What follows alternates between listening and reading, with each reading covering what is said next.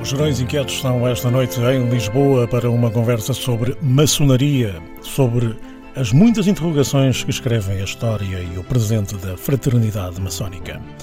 Será esta uma sociedade discreta ou secreta? De princípios ou de interesses? Até às 11 vamos procurar respostas para estas perguntas em mais uma conversa sem amarras. São os Chorões Inquietos, nono capítulo, hoje em direto a partir do Lisboa Story Center, no Terreiro do Passo, com André Tenente, Fernando Alves e Pedro Pinheiro. Boa noite. Não nos faltaram razões para lançar o desafio às maçonas e maçons que vão partilhar esta noite com a TSF. Desde logo os 20 anos da maçonaria feminina em Portugal, os 20 anos da grande loja feminina, porque a presença das mulheres na maçonaria em Portugal remonta ao século XVIII. Conversaremos sobre esse caminho. Agradeço-lhe Isabel Maria Corker ter aceitado o nosso convite. Isabel Maria Corker é a atual grã-mestre da Grande Loja Feminina de Portugal e está nestes eh, Serões Inquietos com as duas antecessoras no cargo, Mary Roy e Odette Isabel. Muito obrigado a ambas. Uma outra razão, os 300 anos do nascimento da primeira grande loja maçónica em todo o mundo. Foi criada em Londres, fez recentemente três séculos, nasceu a 24 de junho. O dia, este 24 de junho, mas deste ano, em que o grande Oriente Lusitano foi a votos. Eleições que foram ganhas, e os resultados eh, só foram confirmados ontem pelo Tribunal Maçónico, que foram ganhas, dizia, por Fernando Lima, foi reeleito grão-mestre, batiam-se palmas, foi por isso que eu sorri. Foi reeleito grão-mestre e tornou-se assim Uh, no primeiro a ser reeleito por três vezes desde o 25 de Abril. A caminho do Tetra. A caminho do Tetra. Fernando Lima é, é, também convidado destes uh, Sonões Inquietos. Boa noite e está com António Ventura, uh, vice-grão-mestre do Grande Oriente Lusitano, historiador, é professor na Faculdade de Letras da Universidade de Lisboa, com obra publicada sobre a maçonaria, desde logo a história da maçonaria. Também o livro Chefes de Governo Maçons, entre 1835 e 2016 e, mais recentemente, a investigação que resultou no livro Silêncio e Virtude, uma história da maçonaria feminina em Portugal. Estamos, como uh, disseste, Eduardo, no Terreiro do Passo, no Lisboa Story Center, e a nossa anfitriã Paula Oliveira, diretora executiva da Associação de Turismo de Lisboa. Muito obrigado, Paula, por toda a disponibilidade desde o primeiro minuto em nos receber, por todo o apoio na produção deste programa. Leva-nos de visita, Paula, a esta exposição. Leve de visita os ouvintes da TSF que nunca estiveram aqui no Lisboa Story Center. Boa noite. Antes de mais, agradecer à TSF esta belíssima oportunidade de dar a conhecer um equipamento que, que está no coração da cidade, na praça mais importante de Lisboa e ouso dizer do país. É, isto não é um museu, é um centro interpretativo Uh, pretendemos, na, com a, execução deste equipamento, dar a conhecer a história de Lisboa de uma forma leve, divertida, mas também com a sua componente histórica. Portanto, em menos de 60 minutos, uh, pode-se partir daqui para a conquista da cidade. Ou seja, aqui podem ter uma, uma, um percurso histórico que começa desde os mitos uh, que também nos acompanham do, enfim, do tempo dos fenícios, do Ulisses, etc, etc, passando por a cidade global e, e, obviamente até chegarmos aí de todas as civilizações que por aqui passaram, inclusivamente os romanos, os árabes, etc. Oh Paulo, deixa-me só dizer que esta mesa é extraordinária e então. convinha mesmo que não tamborilássemos muito na mesa. Ai, ai, ai. Desculpem. Porque havia aqui um batuque em ah, fundo ah, e não, okay. Não, não, não, estivessem a pensar lá em casa que havia aqui certo. algum baterista contratado. Não, não há mesmo. Não, não há. Desculpe, não há. Paula, não tem problema nenhum. Pronto. E passando desse tempo áureo eh, que foi Lisboa, eh, no século XVI, eh, de facto o foco central é o grande terremoto de 1755, que foi o que todos conhecemos, uma desgraça até ao nível mundial, não é? foi reconhecido a nível mundial como uma das maiores catástrofes da altura, mas que também permitiu tudo o que veio a seguir. E os núcleos seguintes são, de facto, o Marquês de Pombal, uh, os planos que hoje conhecemos edificados, não é? E, e, a grande cidade em que, em que se tornou Lisboa depois daquela catástrofe. Hoje não seria isto sem essa tragédia. Neste momento estamos aqui na sala uh, dedicada ao Terreiro do Passo e a tudo o que tem acontecido neste país por aqui tem passado. Haveremos... Vocês estão a ver as imagens, não é? Haveremos de percorrer este filme e contar lá para casa o que é que está a passar aqui à nossa volta. Basicamente uma história de 300 anos, 350 anos.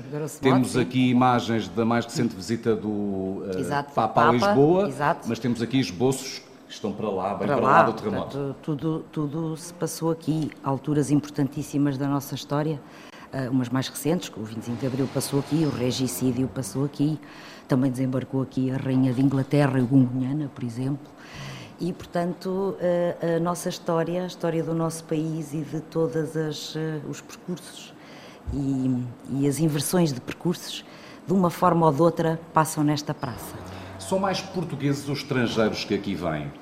Uh, a minha pergunta talvez tenha ganho um, um, redobrado de sentido porque estamos aqui oito portugueses. Portugueses? e acho que sou eu é que cá tinha vindo.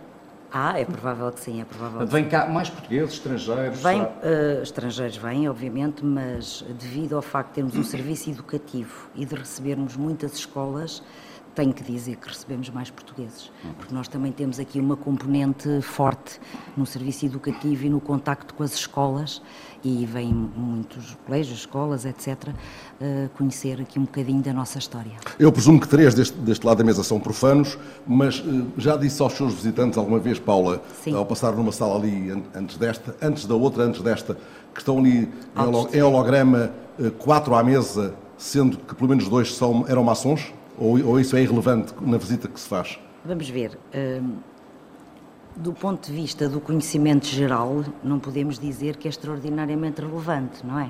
Porque é uma, uma matéria que eu penso que ainda está um bocadinho longe do cidadão comum. Mas isso estão aqui as pessoas uh, mais adequadas para responder a isso. Obviamente que essas coisas têm importância, porque o facto de se ser ou não ser, no caso maçom, traz simbologias, traz filosofias, traz maneiras de fazer as coisas que certamente serão diferentes de quem não o é.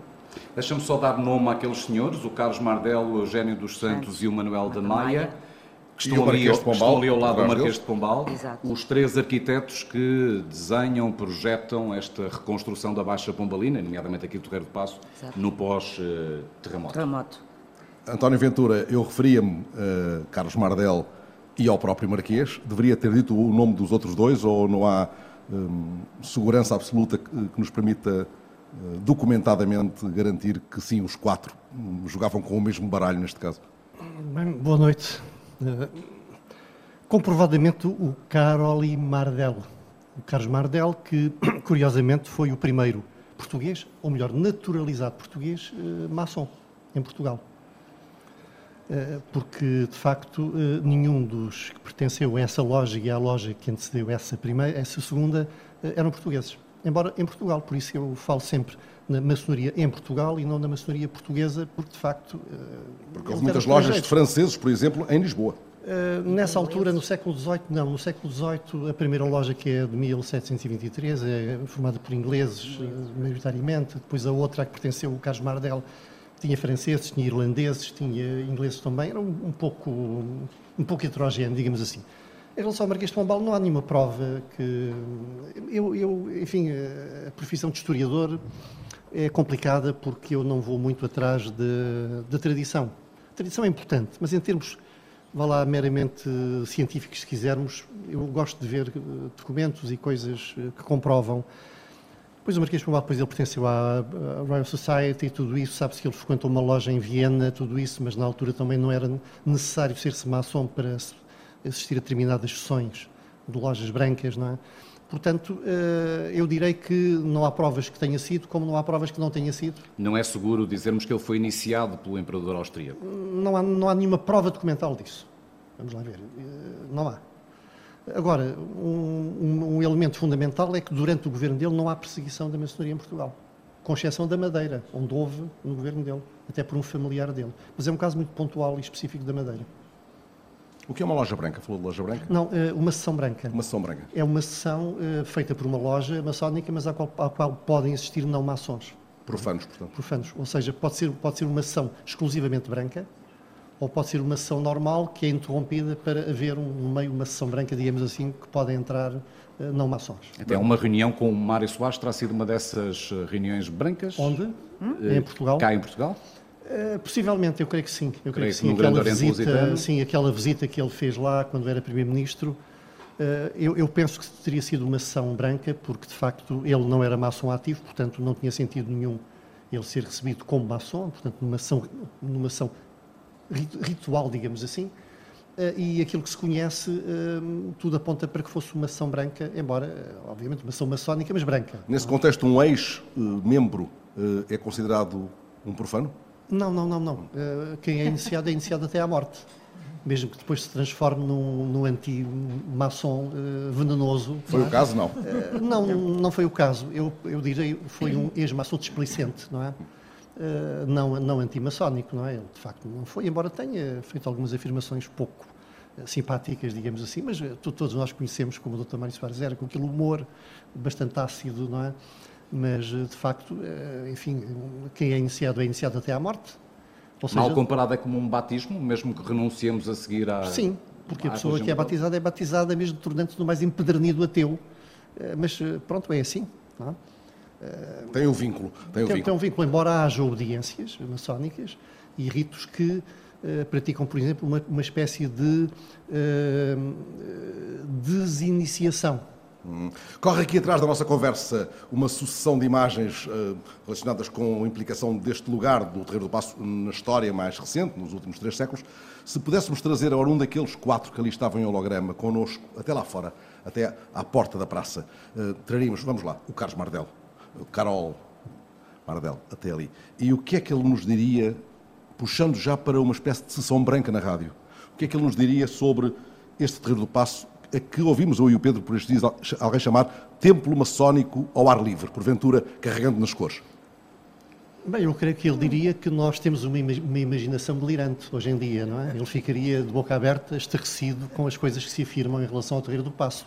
Às colunas, aquilo tudo, é, é, é fantástico porque de facto eh, o traçado do Rio do Passo, enfim, da Baixa Lisboeta, tem a ver com a Europa do seu tempo, a Europa do iluminismo, a arquitetura iluminista, portanto não é, é, só isso, não é? Agora, quem quiser ver outra coisa pode ver. A imaginação não tem, do homem não tem limites. Eu costumo dizer que a influência da maçonaria é tão grande que até os, os, os, sinais de trânsito são triangulares, não é? Eh, portanto, uh, o absurdo e Sempre a imaginação. alguns são masculinos, outros femininos, é interessante. É verdade, é verdade, mas eu refiro-me àqueles que são femininos, digamos assim. É, só há um. Só há um feminino. Que é? É a perda de prioridade. É a perda de prioridade. mas é muito importante. Sim, mas esse é o único é sinal é feminino. Importante. Todos os outros, os chamados sinais de perigo, são todos masculinos. Ô Isabel, é, é, uma enorme fantasia olharmos para este terreiro do Passo como um templo maçónico ao ar livre? Não, eu por acaso acho que não. Hum, é claro que o símbolo e a simbologia, por definição, são, são conceitos universais. E está na capacidade de cada indivíduo, na sua capacidade intelectual e pensante, de conseguir descodificar ou não o significado e a significância de, dos vários símbolos que se nos apresentam é claro que se um iniciado olhar para, outro, para o nosso terreiro do passo, vê, uh, partindo das proporções uh, da sua dimensão exterior, a configuração, enfim, do arco da Rua Augusta, do Cais das Colunas, das colunatas que o ladeiam e que o encimam também. Se tivermos oportunidade de ver o terreiro do Passo do Ar, podemos também ver a configuração dos torreões, e tudo isso uh, nos dão inputs simbólicos que, mesmo que não queiram dizer nada, uh, poderão sempre despertar, enfim, o nosso ímpeto descodificador do que é simbólica, uh, muito concretamente do que é simbólica maçónica. Hum. Podemos ver uma porta de entrada e um altar? Podemos ver, assim? obviamente, uma porta de entrada e um altar. E a porta de entrada seria? Seria o Cais das Colunas. E o altar, o Arco da Rua Augusta? E o altar, o Arco da Rua Augusta. O Oriente? O Oriente e o Ocidente são pontos cardeais, que são simbólicos. Não apenas, não é? Não apenas. Adquirem uma simbologia própria na maçonaria. Não adquirem simbologia própria, adquirem um significado próprio. Uhum.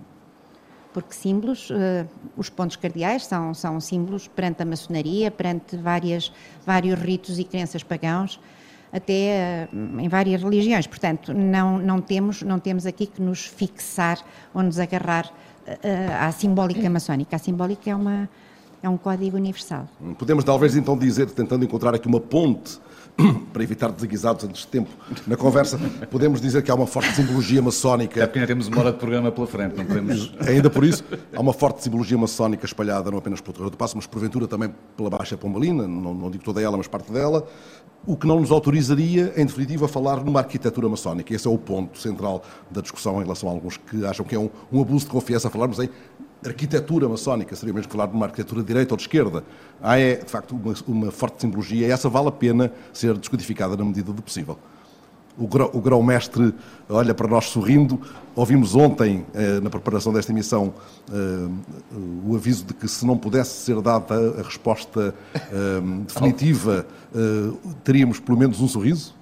O grão-mestre olha para esta conversa e... Sorrindo, não é? E sorri. Mas não pela ausência de uma resposta definitiva. Tem... Não, de forma nenhuma, de forma nenhuma. Eu acho que aquilo, enfim, aquilo que quer o António, quer a Isabel disseram, é um pouco a demonstração exata de que eh, eh, a maçonaria é de facto uma ordem simbólica e, portanto, o António tem toda, eu julgo eu, enfim, toda a razão como historiador no seu contexto histórico do século XVIII dizer que o senhor Carol, se, se lhe falassem dessa maneira, achava que era tudo um delírio completo, não é? Mas Isabel também tem certamente razão quando fala que nós podemos hoje, no século XXI, olhar para muitos dos aspectos do Torreio do Passo e como maçons vemos aí símbolos os quais nos dizem alguma coisa que eh, no fundo, é aquilo que caracteriza muito as ordens maçónicas. É isso que nós estamos doidinhos para, e, para ouvir e, da vossa boca. E, portanto, se calhar é, não é muito difícil fazer essa conciliação, porque também estamos a falar de, de tempos diferentes. É? Para nós, profanos, são sinais sem contexto, logo não com essa carga simbólica. Mas de, de, deixe-te chamar à, à, à, mesa da conversa a Odete Isabel e a Mary Roy. Mary, que opinião tens sobre eu partilho ah. dos dois. Partilho dos dois, mas mais recentemente, talvez. Só diplomatas à mesa, estás a ver? Tínhamos, eh, tínhamos como, por exemplo, o símbolo dos armazéns Grandela. Porque. O A e o G? O A, o A uhum. e o G, que faz o, faz o compasso e faz o G. Quer dizer, ele também podia ter escrito uh, armazéns Grandela de outra maneira. Não o escreveu. Pôs aquele desenho. Pode ser considerado que o fez de propósito. Ainda por, cima, ainda por cima, sendo quem era. Exatamente. Hum.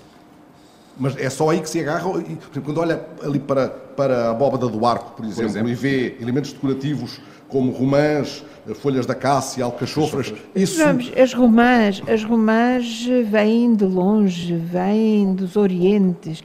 A romã era a fruta dos persas. Vamos ver o Cântico dos Cânticos fala na romã. Portanto, eh, sobretudo no seu aspecto feminino. De modo que utilizar a romã o dizem que o Templo de Salomão também tinha as colunas enfeitadas com romãs uh, uh, uh, esculpidas em pedra. Portanto, é uma fruta do Oriente que ainda hoje faz parte, se vamos a isso, na, na parte da alimentação. É uma alimentação, um elemento extraordinariamente importante na alimentação do, do Oriente. De maneira que a romã é necessária, é um, é um fruto normal. Uh, alcachofra também são frutos uh, que se usam muito no, no Mediterrâneo. De maneira que não é assim uh, tão espantoso que assim seja. Odete. António Ventura. Deixa só a Odete, Sim. Ah, que ainda não ouvimos, desculpa.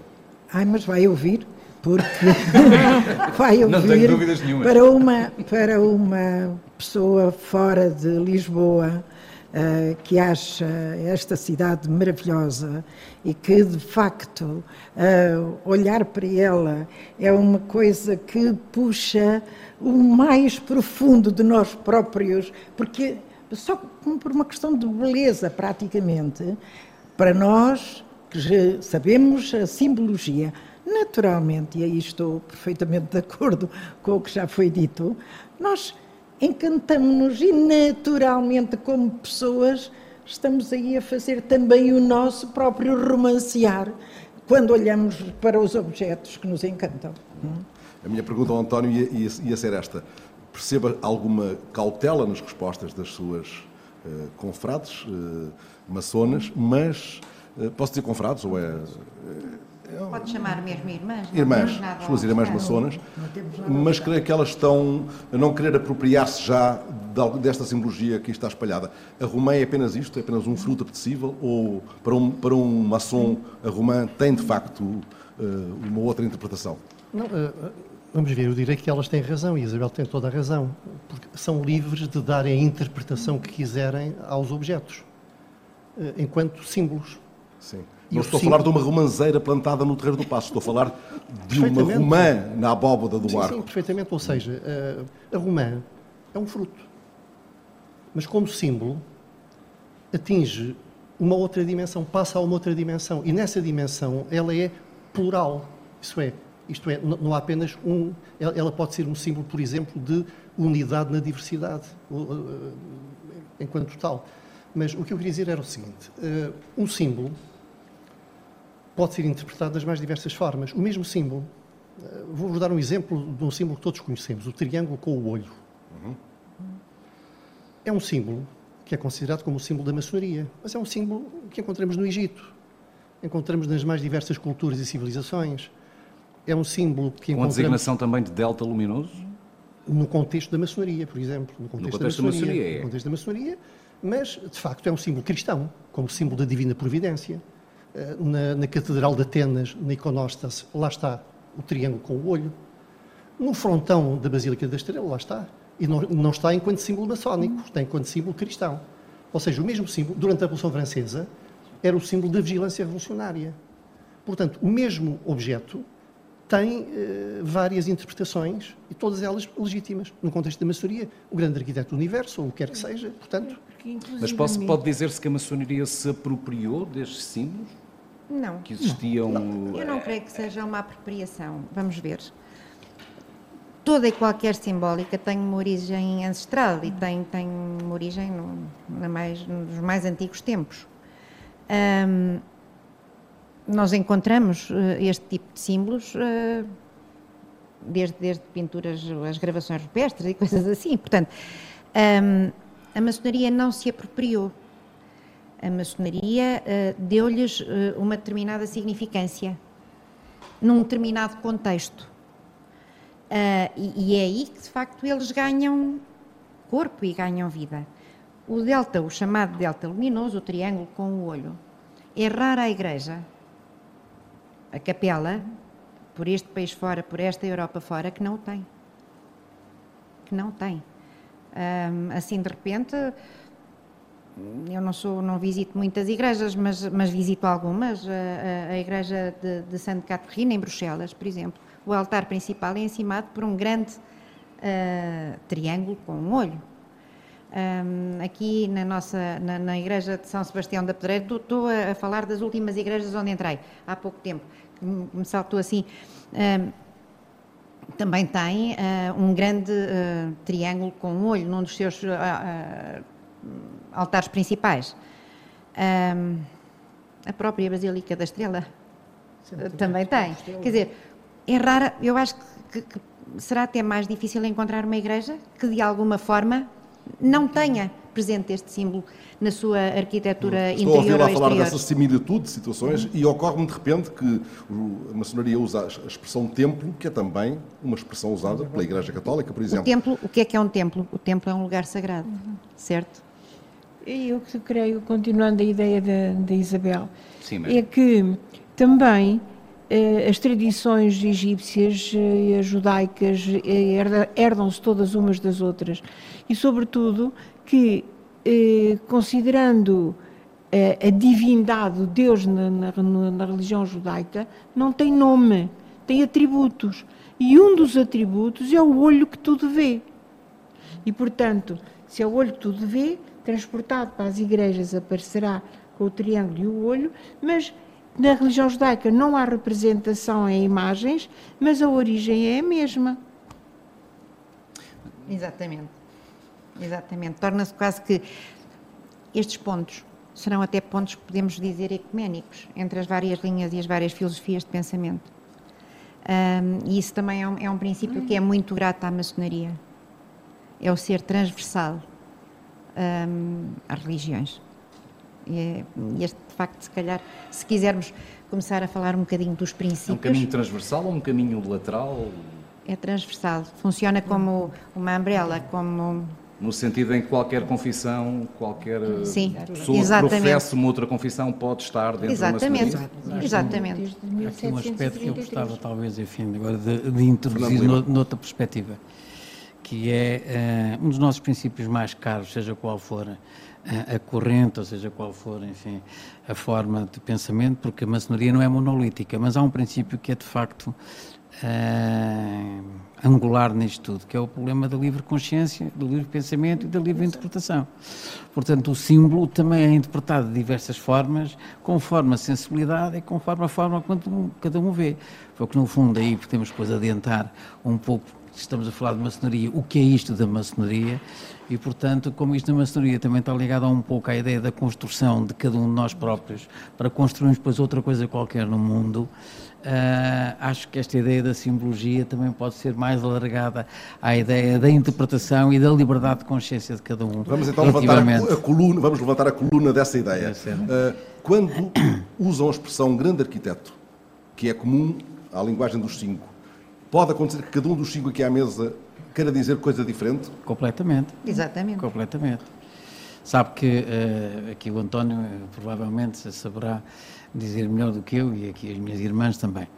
Mas a ideia do grande arquiteto universo é uma ideia que sofreu muita evolução conforme os conceitos históricos e conforme os contextos históricos, peço desculpa, e conforme as diversas sensibilidades que ao longo da história foram criando em maçonaria. Mas hoje uh, o símbolo do grande arquiteto do universo não é qualquer coisa de transcendente, pelo menos na, na, visão que nós temos, é qualquer coisa de imanente. Isto é, é um ponto ao qual nós nos referimos exatamente para que a nossa liberdade de consciência sabemos aquilo que cada um quer construir e cada um quer acreditar. Uh, e por isso é que este, este, esta nossa maçonaria é uma maçonaria que permite uh, uma largueza de pensamento, uma largueza e uma diversidade de tal forma que leva a que um dos nossos principais princípios seja o princípio da tolerância seja, o princípio do conhecermos a nós próprios e reconhecermos a nós próprios e conhecer os outros e reconhecermos, e reconhecermos também os outros. Uma liberdade Portanto, ampla. O grande, só para terminar, Sim, hoje o grande arquiteto do universo, nesta corrente maçónica que está à volta aqui desta, desta, desta mesa, representa claramente algo simbólico, voltamos, simbólico, que é interpretado por cada um de nós em função da nossa sensibilidade, das nossas ideias e em função das nossas crenças, que respeitamos umas às outras. Uma liberdade tão ampla que permite a presença de ateus dentro da maçonaria. Com certeza, naturalmente, eu sou não um é, deles. Não é contraditório isso? Não, absolutamente nada. Absolutamente nada. Não é contraditório crer nada. numa entidade superior, crer no grande eu, arquiteto eu, do universo? Eu falei-lhe que o grande arquiteto do universo, na corrente maçónica que está aqui à volta desta mesa, não é um ser transcendente.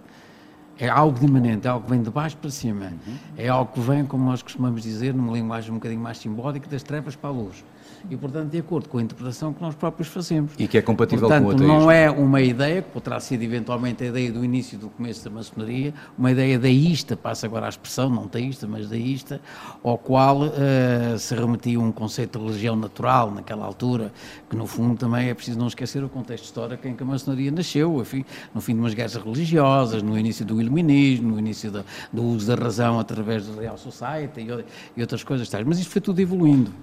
Hoje é um princípio, para mim, naturalmente, pode as minhas irmãs não estarem de acordo, é o António, mas é um princípio imanente, eminentemente simbólico, o cada qual nós interpretamos como entendemos.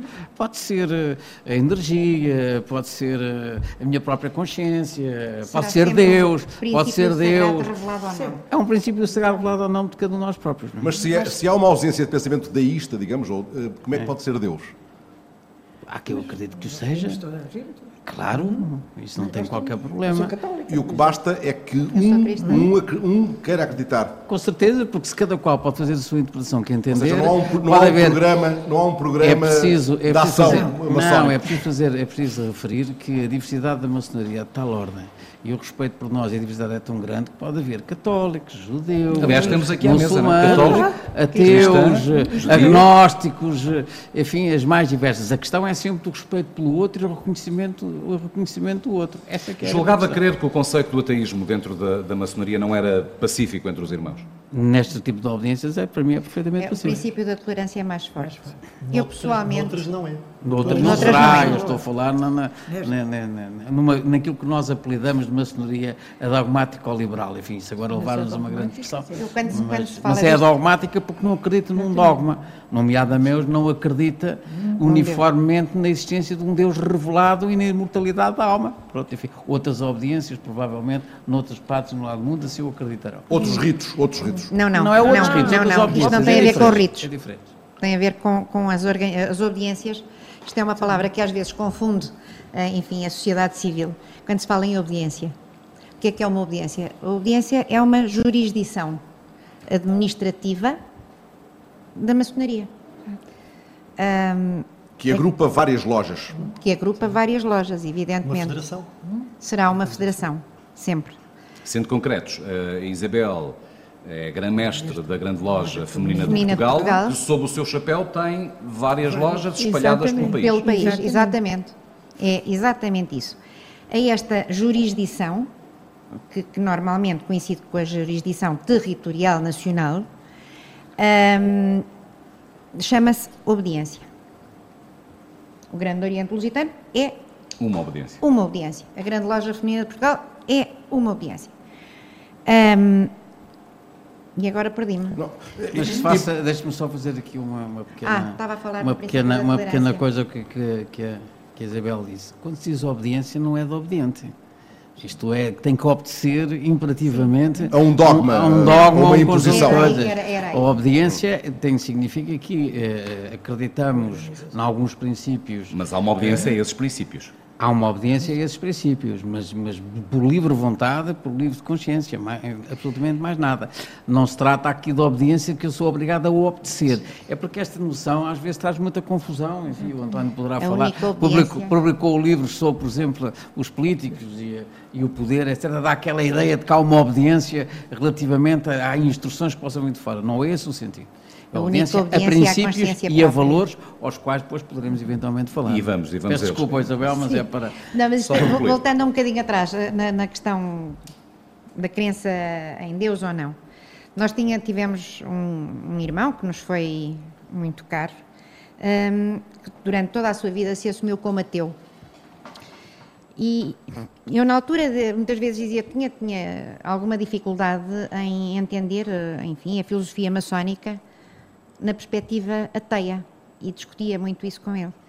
E ele tentava-me, enfim, convencer e argumentar da, da sua posição a nível da crença. E, e aquilo depois eh, evoluía e eu no final perguntava-lhe, então, mas, mas diz-me, hum, onde é que está o princípio promotor, primeiro, o emanador? Lá está a menina com o seu mau feitio. Eu só não lhe digo que sou completamente ateu porque não tenho fé para tanto. É o meu princípio. E- e- mas de facto, mais do que querermos ou não querermos, nós cultivamos de facto o aceitar do outro, o aceitar a crença do outro. Não de uma forma antagónica, mas sempre complementar. Isso também é um dos princípios E ainda que que isso não é se limite a muito quem é caro. membro da maçonaria, julgo eu, não é?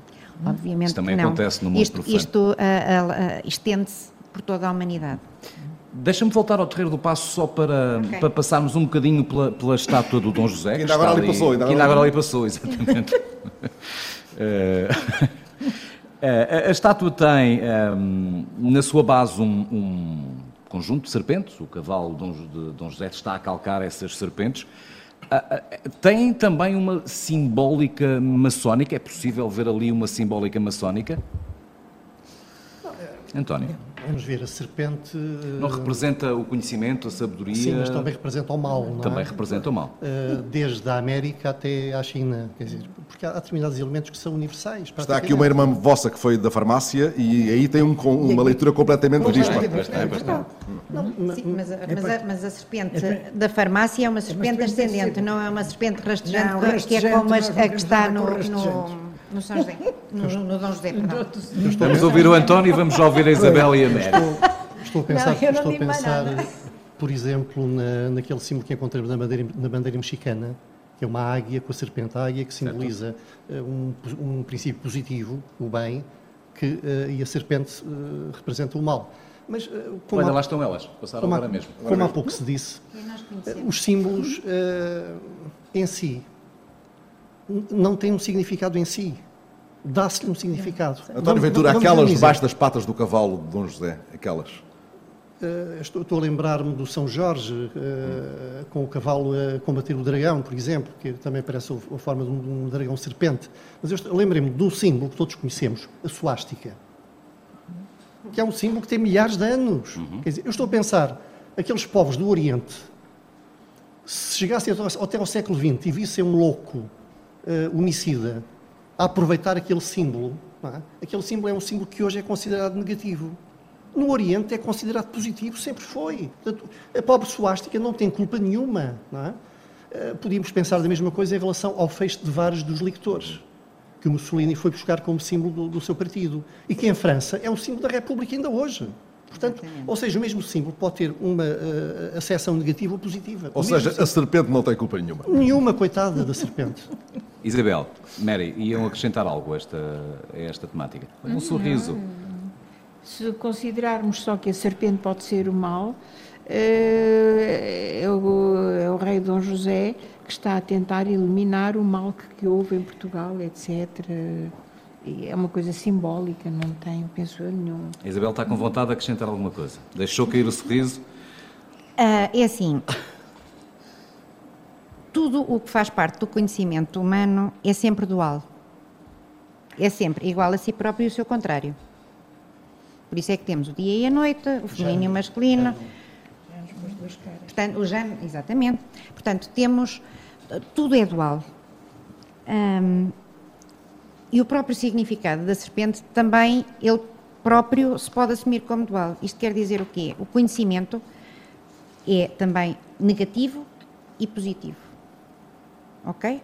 Só que nós só temos consciência do lado em que está, se é negativo, se é positivo, se conhecermos o seu oposto. Porque senão não temos possibilidade de reconhecer. Faço-me entender? Sim. Pronto nesta perspectiva, ah, enfim, a iconografia conseguiu ah, as serpentes com sentido ascendente normalmente são conhecimento positivo e as serpentes rastejantes são, enfim, o conhecimento negativo, aquele que traz mal à humanidade. Que é o caso destas. Por isso é que está a ser pisado pelas patas do cavalo. Eu presumo que seja essa a intenção do autor da, da, da estátua, não é? Da... Oh Paula, este, o modelo desta estátua, um, o modelo em gesso, Sim. Eh, eh, eh, ainda existe, existe. E, e, dificilmente deixará de existir, de existir, porque não sai de lá, não, é? não consegue sair de lá. Explique-nos essa história, Paula. Portanto, o, o, o, molde em gesso da estátua de Dom José, feito por Machado de Castro, encontra-se neste momento na chamada Casa, neste momento não, há mais de 250 anos, na chamada Casa de, do Gesso, um, perto do Panteão Nacional, e, portanto, o que aconteceu foi que a estátua foi feita, o molde foi feito e depois só a seguir é construíram, portanto, aquilo nunca sairá de lá, não é? É complicado. Até porque aquilo foi uma estátua na altura eh, de grande inovação a vários níveis. Foi a primeira estátua equestre e de uma pessoa viva, não é? E, e, foi uma epopeia trazer a estátua depois da fundição, não é, do Arsenal, salvo erro, que então fizeram a estátua em cobre, etc, em bronze, etc. E demorou quatro dias a chegar aqui ao, ao Terreiro do Passo, transportada numa plataforma só por homens, porque o rei não podia uh, ser transportado por animais. Tem assim algumas particularidades engraçadas. Por isso é que eu também creio que, de facto, a estátua estar em cima daquelas vibras, aquilo são mesmo as vibrazinhas pequeninas e muitas, entrançadas, etc. E discretas, um bocadinho quase Muito como, discretas, como, como, como algum... a fraternidade maçónica. Mas porque... só algumas é que levantou a cabecinha. Péssima Desculpa. Só algumas. Não, discretas no sentido em que, com todas as pessoas que comentamos, já reparaste que uh, sob as patas do cavalo Dom José existem serpentes? acho que ninguém tinha reparado nelas, nesse sentido discreto. E há de desculpar-nos, somos dois não. Não. Nós, nós já tínhamos reparado. Nós sabíamos da existência delas. Claro. Pois aí é está, é ora, essa resposta, essa resposta é muito elucidativa, sim. porque estes cinco irmãos já tinham reparado, nós é que não. A Paula sim também, mas por outras razões, presumo. Claro. Uh, até para explicar, eventualmente, aos turistas uh, o contexto deste lugar de que falamos. Certo. Há um roteiro uh, turístico da Lisboa, da maçonaria. da maçonaria, desconheço. Um roteiro, com aspas, desconheço. maçónico de Lisboa? Desconheço. António, existiu? Existe? Não, é, é uma coisa que pode ser feita, existe. Eu sei que existem passeios, não é? Porque há de facto edifícios.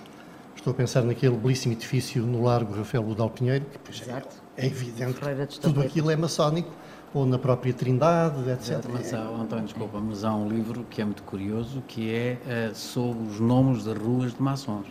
Sim. Sim, sim, sim. Isso é um livro. A, a, a não é propriamente, enfim, como há em Barcelona, por exemplo, Barcelona maçónica, como há em Bruxelas, livros sobre Bruxelas maçónicas, mas em Portugal existe um livro, que hum. é As Ruas com Nomes de Maçons. maçons.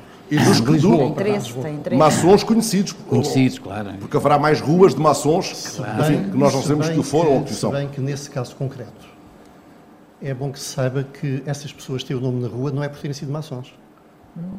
É por terem sido figuras notáveis naquilo que fizeram. Que de alguma forma Ou seja, distinguiram. O Almeida Garrett não está lá por ser maçom.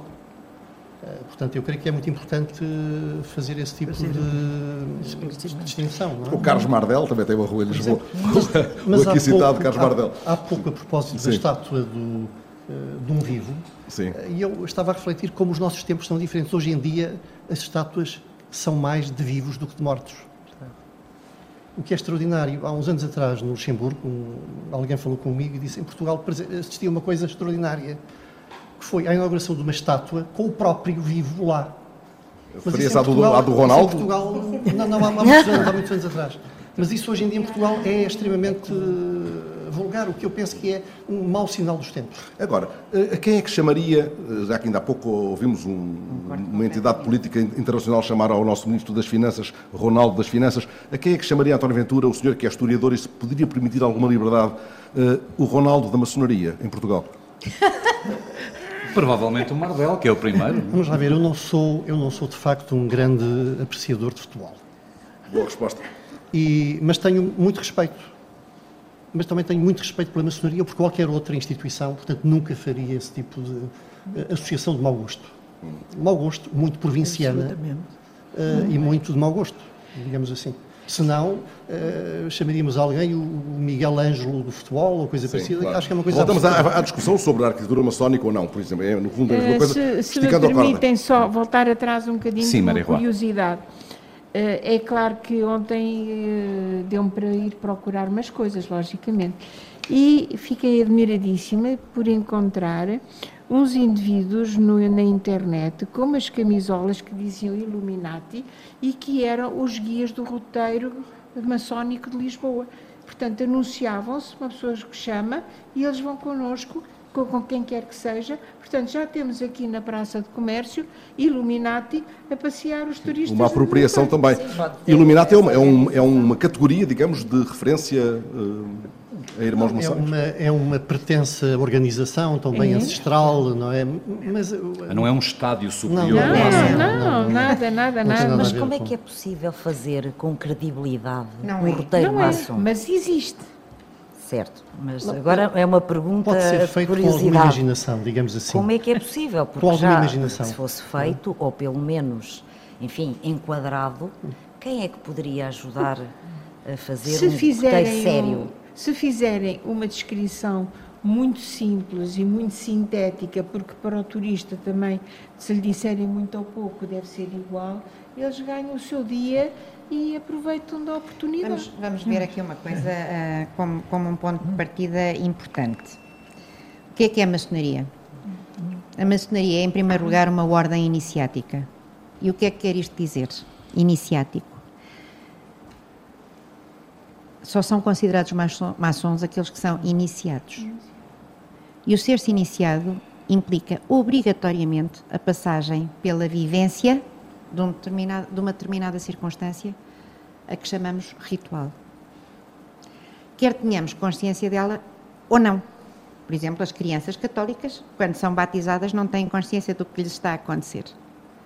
Mas mesmo assim, vivem essa circunstância.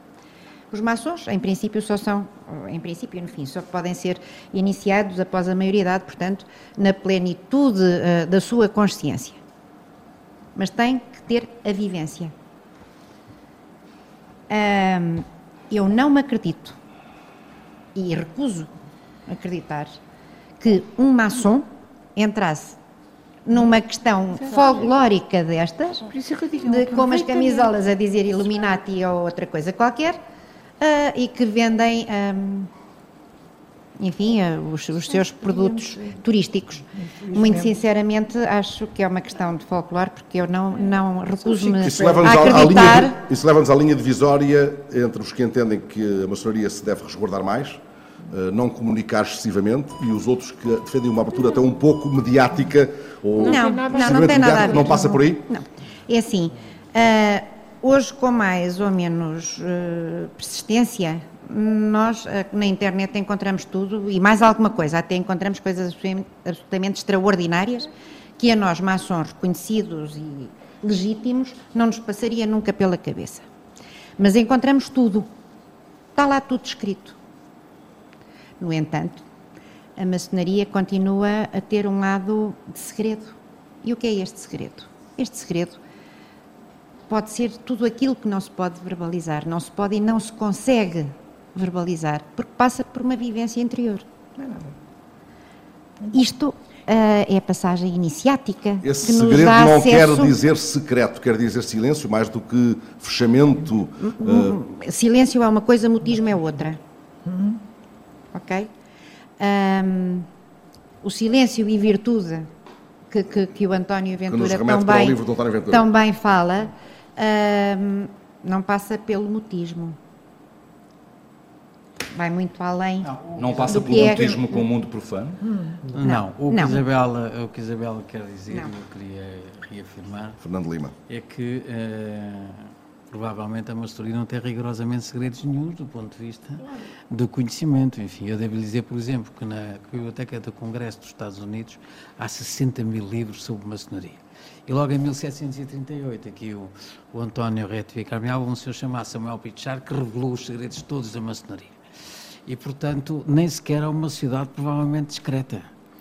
Quer dizer, porque sabe-se é, qual é a rua, qual é o nome da rua, quem são os órgãos dirigentes, eh, as pessoas gostam muito de andar à caça de quem é maçom e de quem não é, de quem não é maçom. Portanto, não, não tem nada, na minha opinião, de, nem discreto, uh, nem de secreto, do ponto de vista que, aliás, o Fernando Pessoa dizia, quando em 1935 terminava aquele seu célebre artigo no Diário de Lisboa, eu desde já denunciei a primeira sociedade secreta que se chama o Conselho de Ministros. Mas não, o segredo, isto é só para dizer que o segredo maçónico não tem rigorosamente nada a ver com isso. O que a Isabel disse, e disse muito mas bem... não é só o sentimento da sociedade. É um problema... É um problema Tem consciência disso todos, porque li não, mas, vossos... Não, mas isso é um, isso é um problema de arquétipo de antimaçonismo que vive há 300 anos. Quer dizer que começou por um tema cinismo religioso, depois político, depois os cânones, etc. próprias nesse. Uh, Sabe que a maçonaria tem as costas muito largas. Assim. Nem menos, nem, nem menos, nem mais qualquer outra instituição. Quer dizer, o que serve é em sociedades ansiosas, angustiadas, etc., de voto expiatório para muita coisa, como, como, serviram, como serviram também os judeus. Exatamente. Quer dizer, é preciso não esquecer, por exemplo, se queremos entrar um pouco, no final do século XIX, a polícia secreta do, do, do Czar fez uma coisa chamada. Pá, os protocolos de Sião, por exemplo, eh, em que denunciava a chamada conspiração judaico-maçónica, que ainda hoje, com alguma atualidade, Uh, aparece de vez em quando. Eu recordo-me que um colega vosso jornalista, não vou aqui fazer citações nem jornais, há menos de cinco anos escreveu um editorial num jornal a falar na conspiração judaico-maçónica em Portugal. Uh, portanto, uh, há aqui arquétipos, enfim, agora não vou, não vou entrar aqui na psicologia analítica do Jung, mas há aqui arquétipos que vêm de há 300 anos esta parte, por razões que podemos aqui aprofundar, que se mantêm e que de vez em quando vêm à tona, à tona. quando estas sociedades, no fundo, estão inquietas, angustiadas, ansiosas e têm que arranjar arranjar alguns, alguns, alguns responsáveis e alguns votos expiatórios, como, enfim, como hoje até encontramos. Enfim, hoje sabemos todos, por exemplo, pela Europa fora, há um antissemitismo crescente, por exemplo. Uh, e esse antissemitismo, por exemplo, está muito ligado ao antimaçonismo. Se formos para aqueles países todos muçulmanos e sabemos que há várias fátuas, por exemplo, condenar a morte dos maçons, por exemplo. Quer dizer, uh, isto tem algumas coisas. O que Isabel quer dizer, isso eu queria voltar atrás, é que o segredo é alguma coisa de vivência íntima é alguma coisa da sua consciência. Nós, como vamos uh, cultivando através dos nossos métodos próprios, que são os ritos e são os rituais, determinados valores e determinados princípios, e os vamos construindo em nós próprios, é essa vivência interior e essa construção interior que nós, no fundo, uh, assumimos. É uma vivência íntima. Esse é que é o segredo maçónico. Segredo maçónico, cada qual, não é de coletivo. Deixem-me só assinalar que são 10 da noite e que está com os trões inquietos esta noite em direto do Terreiro do Passo, do Lisboa Story Center. É nossa anfitriã Paula Oliveira, diretora executiva da Associação de Turismo de Lisboa, é quem gera o Lisboa Story Center, que propõe aos visitantes uma viagem pela história da cidade. Estamos num espaço dedicado à reconstrução de Lisboa, no pós-terremoto, a reconstrução aqui da Baixa Pombalina e por companhia histórica na sala ao lado temos os hologramas do Marquês de Pombal e dos três arquitetos envolvidos uh, no projeto. Uh, conversamos sobre maçonaria, já que conversamos sobre a simbólica maçónica do Terreiro do Passo. Uh, procuramos descodificar segredos de uma organização que nem discreta é. Será assim? Com Isabel Maria Corker, grã-mestre da Grande Loja Feminina de Portugal, e com as, duas, as suas duas antecessoras no cargo, Mary Roy e Odete Isabel. Também connosco a nova liderança do Grande Oriente Lusitano, o grão-mestre Fernando Lima e o vice-grão-mestre, o historiador António Ventura, que publicou há pouco mais de um ano, creio não errar, António, eh, na Temas e Debates, uma história da maçonaria feminina em Portugal, com o título Silêncio e Virtude, este livro que nos está aqui a servir de guião. A que silêncio se, se refere, António? Aquele que as próprias maçonas submetem eh, sublinhando essa marca discreta, que se calhar já não é tão discreta assim, fico na dúvida, da sua relação com a sociedade?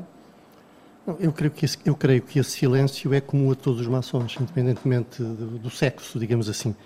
Porque o silêncio é a arte de gerir a palavra, de usar a palavra quando ela é necessária e de saber estar calado quando é necessário estar calado.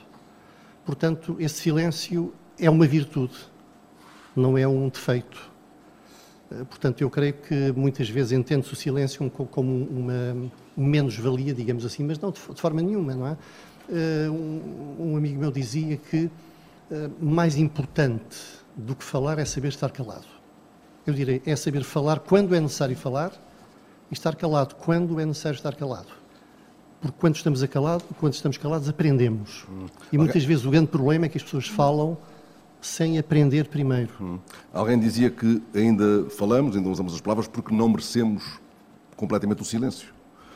Ou é, suficientemente o silêncio. Deixa-me só aqui eh, dar a reforçar as palavras do António, depois já passa a palavra, e lembrar um grande filósofo social, talvez aquele mais, que mais hoje enfim, é, é citado nestas matérias, que é o Ung Habermas. Um Habermas, nos seus estudos sobre direito, direito e modernidade, acabou por encontrar nas velhas lojas maçónicas os princípios do Estado Democrático de Direito e da Democracia. Porquê? Exatamente um pouco por aquilo que o António acabou de referir. Não só o princípio eletivo, enfim, mas isso, isso é antigo, como a forma como os maçons se comportam na fala e no silêncio. Portanto, isto é no diálogo, a tal ética da discussão que o Habermas diz que, que, é aquela que é mais válida, isto é, aquela que no espaço público nos permite falar uns com os outros, mas temos que ouvir e silenciar. E, portanto, é por isso que ele vai buscar muito às lojas maçónicas, às velhas lojas maçónicas, mesmo aquelas que eram operativas, a ideia de que há um germe, digamos assim, de uma verdadeira discussão democrática. Silêncio e virtude, silêncio já virtude também, em si e mesmo. Silêncio já Isto era a divisa exatamente. de uma importante maçona portuguesa, surge Ana Temudo Costa. Eh, essa divisa surge nos, nos rituais do rito de adoção. E uma dessas, precisamente a primeira mulher que esteve presente numa grande dieta como representante de uma loja maçónica em Portugal, usou e disse esta é a nossa, virtu a, a, nossa divisa, mas é uma divisa que encontramos no século XVIII já nos rituais uh, de, do rito de adoção. O rito de adoção tem, tem a ver com a participação da mulher na maçonaria? É. Só tem a ver com isso? Sim, só tem a ver com isso, porque tem a ver com uma, uma situação que surgiu em França no século XVIII ainda, a maçonaria naquela época era uma maçonaria muito aristocrática, digamos, ao lado das classes elevadas. E havia o hábito de, após as sessões maçónicas, eh, se fazer um ágape, um banquete, um jantar, digamos assim, onde as mulheres podiam participar, as esposas dos membros da, da, da loja podiam participar. Naturalmente, elas sentiam-se um pouco menorizadas e também queriam mais, queriam participar mais. E então surgiu uh, um ritual, um rito, digamos assim, melhor dizendo, um rito específico para as mulheres, que é o rito de adoção eu costumo dizer que era uma espécie de maçonaria de segunda. Porque, de facto, a, própria designação, embora hoje há historiadores... Nem sequer um estádio intermédio. Hoje há historiadores que dizem que o rito de adoção tinha virtualidades próprias, mas é uma coisa de hoje... Sim, sim, António, se calhar em duas palavras era importante explicarmos aos nossos ouvintes o que é que são as lojas de adoção. Sim. Em Portugal não existem loja, lojas de adoção, porque isso é um, é um estado Não de, existem hoje, absoluta- mas existiram. Existiram, obviamente. Sim, sim, sim. Sim, mas, mas isso era naquela época em que os homens discutiam se as mulheres tinham alma ou não. Portanto, ok? essa- E no Essa- caso da maçonaria, se saberiam disto. guardar o segredo. Esse era o argumento em, Sim, em muitas eh, lojas maçónicas para impedir maneira, a presença só- das mulheres. Na... Só, só para esclarecer exatamente o que eram as lojas de adoção. Portanto, eram lojas destinadas às mulheres e essas lojas praticavam o rito de adoção. O rito de adoção era um rito só praticado pelas mulheres que pertenciam a essas lojas. Como o nome indica, a loja de adoção era uma loja que estava sob a proteção de uma loja masculina. Aliás, quem presidia a loja era o venerável da loja masculina. Por isso é que eu digo que era uma espécie de loja, uma espécie de maçonaria de segunda para satisfazer as mulheres para poderem participar numa espécie de maçonaria, embora não fossem consideradas plenamente eh, maçonas. Eu não gosto da palavra, mas é a palavra que se usa. Isso é um caso curioso. Vamos encontrar isso em Portugal, em 1904, quando forem fundadas as duas lojas, a loja Humanidade em Lisboa e a loja eh, 8 de dezembro na Figueira da Foz, eh, lojas integradas no Grande Oriente dos Estados Unidos, mas não estavam integradas de facto. Ou seja, não, não tinham número de ordem, as mulheres que pertenciam a essas lojas não constam dos registros do Grande Oriente Unidos, portanto, eram, eh, era uma coisa paralela, virtual, não eram consideradas verdadeiramente membros da maçonaria. E absolutamente subordinado aos homens. Subordinado aos homens. Absolutamente subordinadas aos homens. Isabel, Mary, Odete, por favor. Eh, Eu eu- penso, sim, sim, sim, sim. Odete, por favor. Não, eu acho é que realmente isto eh, reflete a situação, a história da maçonaria. Eu gosto de fazer esta afirmação, embora eh, às vezes seja muito contestado. A história da maçonaria feminina é a história da mulher, hum, da condição da mulher. Portanto, quando, quando se diz aqui à mesa que era uma espécie, não era nada uma espécie. A, a primeira loja eh, de 1881, penso eu, eh, que tinha o título de eh, Filipa de Vilhena, né? Eh, era, dependia da loja eh, Portugal, da Res- Restauração de Portugal, número 22. Ao contrário do que acontece ou do que acontecerá hoje, as mulheres não eram livres nessa altura? Quem estava na na maçonaria não eram mulheres livres de pensamento nem, nem livre? na maçonaria, nem em sítio nenhum, meu Elas amigo. eram- é? tinham um pensamento a história, a história. Não eram, eram aceitos pela sociedade, nem no meio em que estavam A enquadradas. história, se nós pensarmos bem, a história ocidental viu sempre, não? desde os tempos mais remotos, e nós, só nós, vocês homens também sabem, mas nós é que sabemos muito bem como isso é, portanto, viu sempre a mulher como um ser de na- da natureza. Qual ser cultural, qual carapuça? Não, senhora. Então havia aqueles que diziam que elas que nem sequer inteligência tinham, nem, nem, nem, e a própria maçonaria, a própria maçonaria, na, nos- na sua lei fundamental, digamos assim, dos maçons eh, de 1723, o que, que era aquilo, no seu, no seu artigo 3 que já foi aqui referido, mas que eu Tinha tenho expressamente expressamente proibida- às mulheres, às mulheres, aos escravos, aos homens indecorosos. E a outros e aos imorais eram eh, e aos coxos eram proibida a entrada na maçonaria. Eu estou-me a lembrar, há pouco tempo, do energúmeno, que é deputado, creio que no Parlamento Europeu, Sim, mas os energúmenos e que falou tempo, e que disse que as mulheres que deviam, não deviam receber os mesmos salários dos homens porque tinham mais inteligência. Hoje, em 2017, o que é extraordinário. Não estamos a falar do século XVIII. Mas, é? mas tu estás a falar do Parlamento Europeu, estás-te a esquecer, não propriamente do Parlamento Português, mas da sua entourage. não? E não Agora- vamos falar em nomes. agora eu não é? penso- Porque as mulheres repare, deveriam era penso- voltar para casa para, para a consolidação Cozer da meias, família. cozer meias. para ser cuidadoras. Há um pouco essa perspectiva também no, no âmbito da maçonaria há um século eh, em relação às mulheres. As Vamos mulheres a, eram a história da maçonaria é a história, em geral, da sociedade. Portanto, ou seja, quando nós olhamos para o século XVIII e quando as constituições de Anderson eh, dizem claramente que as mulheres não podem ser demitidas, isto tem a ver com a mentalidade da época, com um contexto, quer dizer, se elas dissessem que elas podiam ser demitidas, é que eu ficava admirado. Porque que acesso é que as mulheres na altura tinham e quem tem tinham acesso à maçonaria como não tinham acesso António, ao, seu, ao seu livre destino nada. e à assunção António, do, da, da, sua própria vida. As mulheres não tinham emancipação, emancipação de, de, de género nenhum. Não podiam nem deviam sequer ganhar Temos dinheiro. que responsabilizar a religião. Foi a religião, para mim, no meu conceito, a religião. As religiões uma... ou uh, o cristianismo? As, as, as, mas reparem, o cristianismo o que é que veio fazer? O cristianismo veio criar a virtude feminina, quando estabelece a noção de pecado. E depois tudo o que era relacionado com a natureza sexual hum, vai para onde? Dirigido para onde? Para o matrimónio e para a procriação. Isto automaticamente cria condições para que as mulheres sejam dependentes, logo uh, subjugadas, como eu gosto de dizer, pelos pais, pelos maridos, uh, pelos irmãos e até pelos filhos adultos. Portanto, o que é que se poderia pensar realmente, quer dizer, nas mulheres daquele tempo? Hoje eu e o Fernando, uh, do lado cá, do mundo profano, conversávamos sobre isto e uh, tínhamos de algum modo, de algum modo como é que poderei dizê-lo, imaginávamos um pensamento mais liberal mesmo nessa altura, dentro da maçonaria, não um pensamento igual àquele que corria cá fora no mundo profano. Reflexo. É, mas em, em, em 1723, com as constituições, deixa-me só um bocadinho, nas constituições, eles baseiam-se, eh, como se falou agora mesmo, em partes religiosas. Eu vou só lembrar aqui que quando Alexandre o Grande conquista a, eh, a Palestina-Filistina, e que muda toda a maneira de pensar do povo judaico, em que a mulher era livre e podia inclusivamente substituir o homem em, em, em sessões religiosas, Platão e Sócrates têm um dito que é só isto. Há três bênçãos para agradecer o destino: que nasci ser humano e não animal, que nasci homem e não mulher, que nasci grego e não bárbaro. Portanto, a partir daqui, vê-se a exclusão da mulher.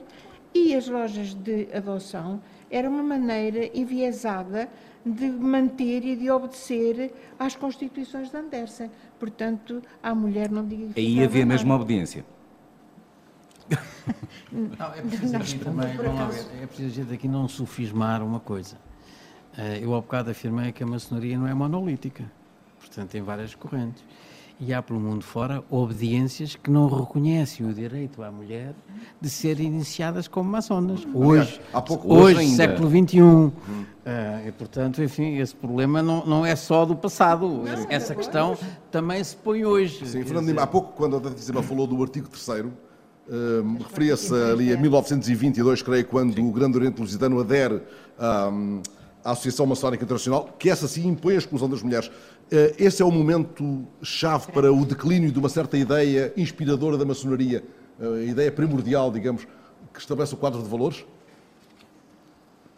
Vamos ver. Eh, a relação do Grande Oriente Lusitano com as mulheres foi complexa. Foi complexa. E teve altos e baixos. Teve altos e baixos. Porque, de facto, quando aquelas duas lojas fundadas em 1904, no rito da adoção, quando chegamos em 1907, uma delas, a Loja Humanidade, passa para o rito francês. É da, uh, da Adelaide Cabete, não é? Hum. E fica em total igualdade com as outras lojas, eh, com representante na Gradieta, etc. A da Figueira da Foz, não, curiosamente. Mas essa fica completamente. Uh, passam a figurar nos livros de registro, etc, etc. No entanto, lá dentro havia elementos que não estavam de acordo com isso. É? Quer dizer, haveria lá três, um, três, tendências dentro do Grande Oriente Lusitano, que eram um, uns favoráveis à plena igualdade as, entre as mulheres e os homens, outros favoráveis a, a, que só se tivesse o rito da adoção e outros uh, favoráveis à exclusão por e simples. O José Costa Pina, por exemplo. Por exemplo, que foi de facto, e que é um homem importantíssimo durante a clandestinidade. Eh, eh, ele morre nos anos 50, se não estou em erro, é um homem fundamental por clandestinidade entenda-se durante o Estado Novo, durante, a altura em que a maçonaria é durante, proibida. Durante o Estado Novo. E, no entanto, ele é um dos mais intransigentes inimigos uh, da presença das mulheres no Grande Oriente Lusitano. E o Magalhães Lima? Uh, o Magalhães Lima era a favor, foi a favor. sempre a favor. Mas, modera mas, era muito moderado, não é? Era moderado, porquê? Porque ele, ele, ele foi, de facto, um grão-mestre, como os grão-mestres devem ser. Uh, um conciliador sem transigir nos princípios. Esse é o papel do grão-mestre. E ele foi, de facto, um homem extraordinário. Uhum. E ele sabia que dentro do Grande Oriente havia pessoas com posições diferentes. Ele tentou conciliar, aliás, há cartas dele para Ana de Castro Osório, onde claramente ele diz isso. Portanto, ele tentou e, por vezes, eh, foi vencido, porque o grão-mestre não é um ditador, não é? Uhum. É um centro de união. Portanto, mas a posição dele era muito favorável. E, aliás, quando a loja Humanidade saiu, ele fez tudo para que ela regressasse e ela regressou. Homem decisivo na República também, onde as mulheres as maçonas, e não só, mas as maçonas também, têm um papel determinante. É importante vincar o papel que as mulheres da maçonaria têm na, na própria República, até na preparação de ações revolucionárias, em discursos, intervenções públicas por aí fora? E abraçando das primeiras causas feministas, seguramente da, da história da República. Da Absolutamente. Sim, sim. Eu, eu até penso, eu costumo dizer, agora que estamos a falar de Magalhães Lima, etc., né, que quando se fala, quando eu falo com este, com este entusiasmo todo uh, na situação da mulher ao longo desta história toda e de, de, de, do, do, do, famoso e do perentório artigo 3 das, uh, das Constituições das Constituições de Anderson, falta uma, falta uma Constituição, das Constituições de Anderson, eu não posso deixar de pensar com, com muito reconhecimento o que os maçons uh, masculinos, alguns, a tal facção que foi aqui também definida agora, aqueles que defendiam realmente a plenitude de igualdade para mulheres e homens, nos ajudaram depois do 25 de Abril, nos ajudaram a constituir realmente, quer dizer, a, a grande loja feminina. Portanto, é justo que se faça aqui esta, esta chamada de atenção, porque se uns, e eu penso que ainda hoje há muitos que não, que não são favoráveis a isso, não é? Temos que reconhecer aquilo que outros, em tempos difíceis, fizeram para que realmente essa igualdade se verificasse. Hum? A rádio tem esta coisa maravilhosa que é andar assim 300 anos em 30 é. segundos. Eu queria só voltar atrás, porque na abertura do programa eu dizia que as primeiras referências à existência de uma de, de mulheres na, na, maçonaria em Portugal está bem lá atrás, no século XVIII.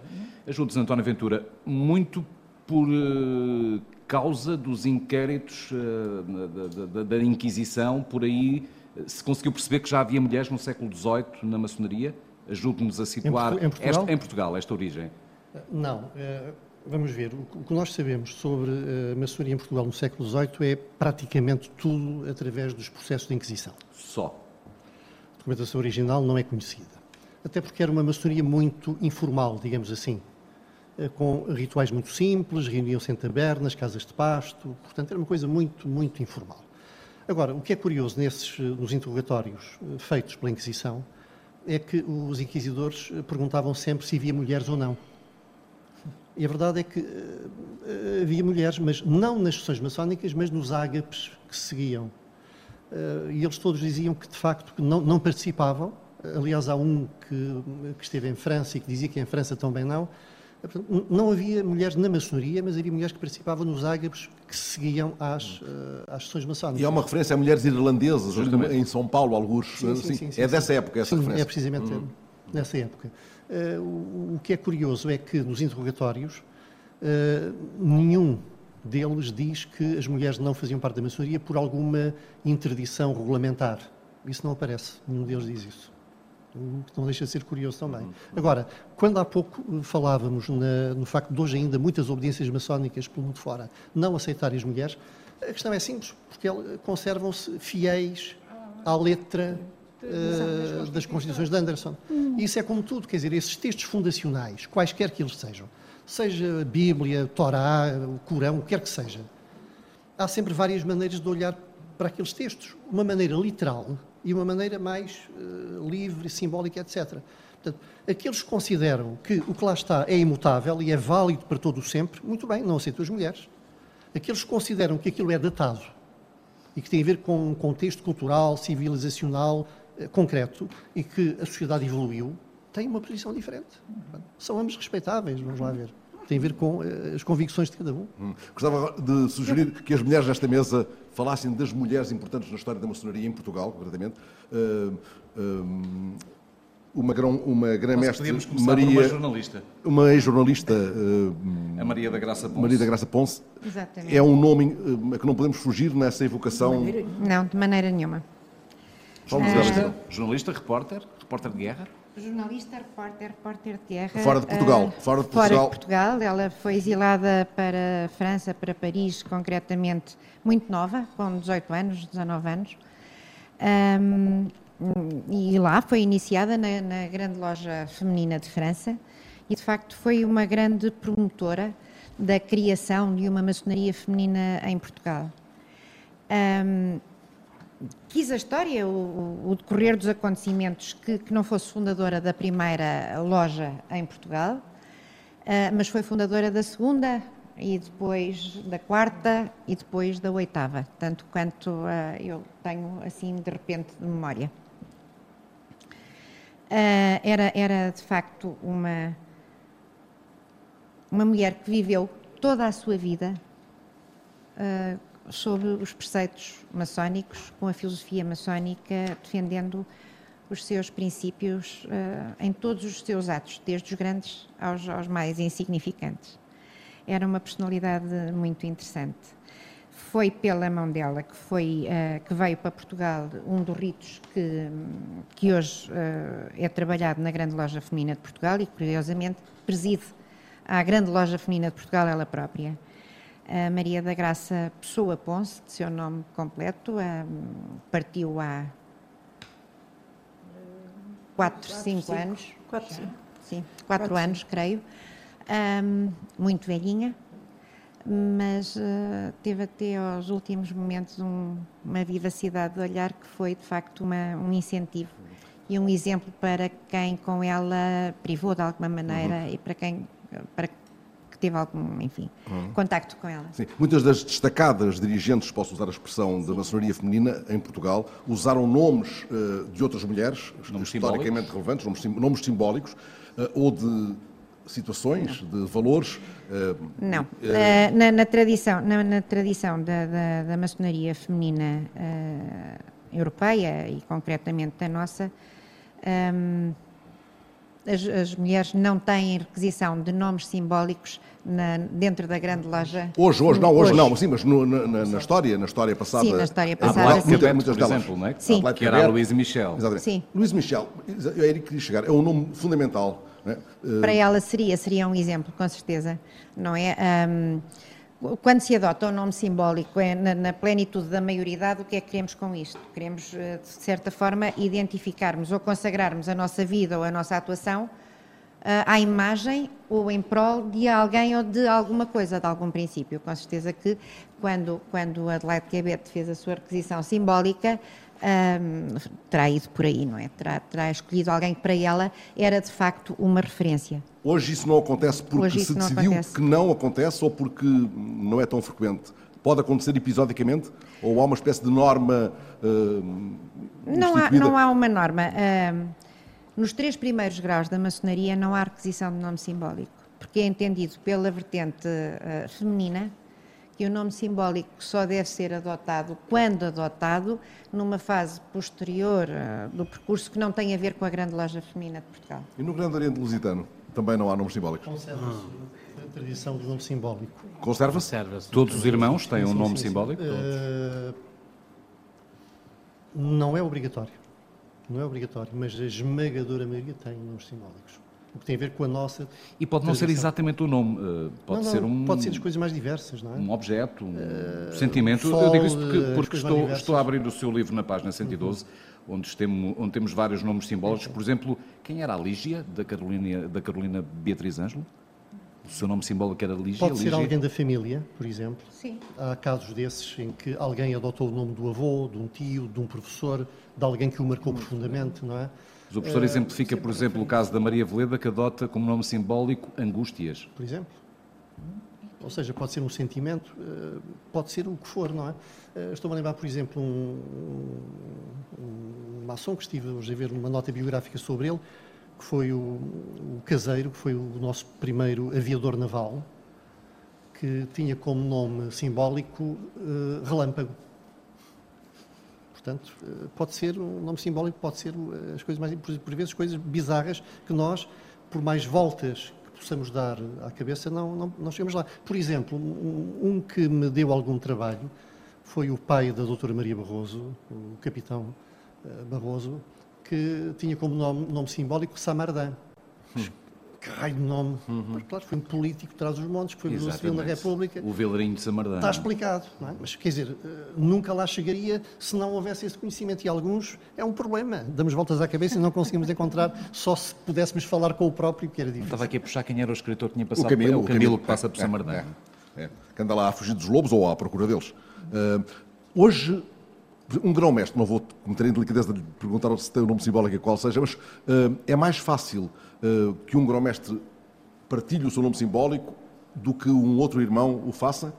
Uh, ou isso depende de, da vontade de cada um? Voltamos à, à eventual demarcação de campos na, na, na, maçonaria, uns mais propensos a que se a que se conte tudo, ou que se conte mediatize, mais. ou que se conte mais, outros mais reservados enfim, há uma tradição, há uma tradição, se assim se pode chamar, no Grande Oriente Lusitano, que quando se é grão-mestre não se utiliza nome simbólico. Bom. Portanto, é o um nome próprio uh, e, portanto, o nome simbólico fica para quando ele deixar de ser grão-mestre e quando voltar à sua loja ao recanto das suas colunas. Portanto, não há, uh, não há nome simbólico para grão-mestre. Nas sessões internas da maçonaria tratam-se por irmão apenas, ou, pela função que exerçam ou pelo nome simbólico? Depende das circunstâncias. Depende das circunstâncias. Normalmente por nome simbólico, normalmente. Porque, hum, vamos ver, o nome simbólico, o que é que, o que, é que significa? Tem o mesmo, o mesmo significado que noutros contextos iniciáticos. Por exemplo, hum, quando alguém professava, mudava de nome. Isto é, o, o senhor José Maria da Silva passava a ser o Frei José do Menino Jesus, por exemplo o, sentido é o mesmo, é exatamente o mesmo. Aquilo foi uma iniciação. O Papa Francisco? Por exemplo? Exatamente. Foi uma iniciação, isto é, o que é iniciação? É um, um, uma cerimónia, digamos assim, através da qual alguém passa a ser outro, continuando a ser o mesmo. Ou seja, passa para uma outra dimensão. E, e, e, a, e a adoção do nome simbólico sublinha a ascensão, o acesso a essa outra dimensão. Ou seja, ele continua a ser o mesmo, o Joaquim Magalhães, engenheiro informático, mas ali pode ser o Zola. Uhum. É a mesma pessoa, só que os contextos são diferentes. Perguntar-vos por outro símbolo, qual, o, o que é que significa o avental? É possível? Significa o trabalho. Trabalho. Apenas o trabalho. O trabalho que, aliás, eh, se alguns se recordam, eh, encontrávamos noutras profissões os ferreiros usavam o avental, os canteiros usavam o avental, portanto, os pedreiros os medievais, sapateiros. os sapateiros. Aliás, eu, eu o, o, o, o, meu avô, da parte eh, da minha mãe, era sapateiro, eh, um, um outro tio meu também era sapateiro, o meu avô não conheci, mas esse meu tio, eu lembro-me dele, precisamente usava o avental. Eh, os pedreiros medievais usavam o avental precisamente para, até de couro, para se proteger mas remete para o trabalho, não para o operário. Para o trabalho, para o trabalho. Para o ou trabalho. seja, o, o, trabalho agora não é um trabalho físico. Ou seja, na loja, na sessão, trabalha-se, mas é um trabalho intelectual, hum. digamos assim, um trabalho interior, não é um trabalho físico. Uh, mas é, é, um símbolo de trabalho que, aliás, existe. Estou a pensar numa, numa outra ordem, a Ordem dos Jardineiros em Inglaterra, que também surge no princípio do século XVIII e ainda existe hoje, que eles usam um avental, mas um avental até aos pés. Precisamente que os jardineiros usam mais, precisamente porque têm que ajoelhar na terra, etc, etc. Então é um símbolo de trabalho, é só isso, mais nada. Uh, Não tem a ver com uh, culinária, nem com hum, cozinha. Obviamente. Com e que supõe até um olhar mais próximo ao das antigas corporações, dos antigos ofícios, que hoje é muito significativo até da importância social em até em manifestações religiosas em lugares do seu Alentejo, professor António Ventura, uh, as corporações vão com os estandartes à frente das procissões, na, Páscoa de Castelo de Vido, por exemplo, isso, essa, essa similitude é legítima? É, é legítimo, porque, porque, afinal de contas a maçonaria, a origem da maçonaria é, é, medieval, tem a ver com as corporações medievais, não é? E é, é uma coisa muito curiosa, que uh, aqueles os que estão aqui que são da província recordam-se e sabem que ainda hoje a palavra mestre que nós usamos tanto na maçonaria, é usada, é usada para designar os grandes profissionais. um carpinteiro, um pedreiro, o mestre José, o mestre Joaquim. Isto é dito com enorme respeito. Hoje ainda. E também a figura da mestra, que é uma coisa que eu tenho na minha memória. E eu também, e eu também. A mestra que a nos mestra. ajudava sim, sim, nos trabalhos de casa eu que também. vinham da escola.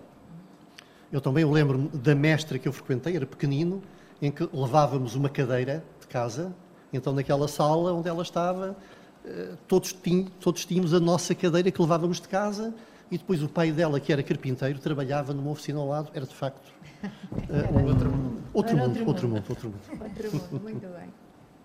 E a relação com a Igreja? Uh, é hoje algo uh, pacífico nas obediências atuais? Há uma relação. Temos que seguir a história sempre. Temos que seguir a Foi história. uma relação conturbada, acho Foi, que é claro. do domínio. De... Nós não temos problemas com a Temos que seguir Sim, a história. Por favor, Mary. Vamos começar pela Mary? Deixe-me só dar um, Faz uma pequena nota.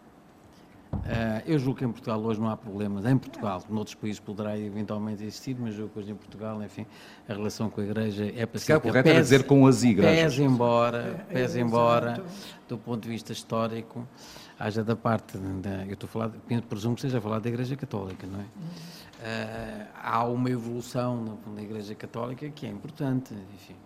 Eh, nós tínhamos um código canónico em 1914, onde tínhamos lá um canon, que era 2400 e qualquer coisa, onde uh, qualquer católico pertencente à maçonaria era objeto de excomunhão. Uh, depois, a seguir ao Vaticano II, já não é objeto de excomunhão, quer dizer, já tem alguma, já tem, já pode incorrer em pecado, enfim, do ponto de vista, do ponto de vista católico. Estavam na mesma situação. Bom, estavam na mesma situação.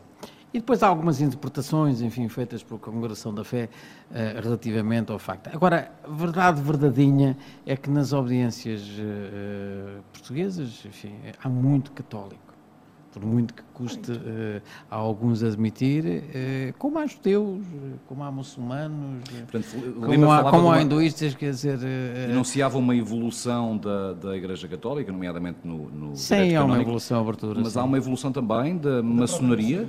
Sim, sim, sim. É um sim. caminho de convergência, sim, o que assistimos no... Sim.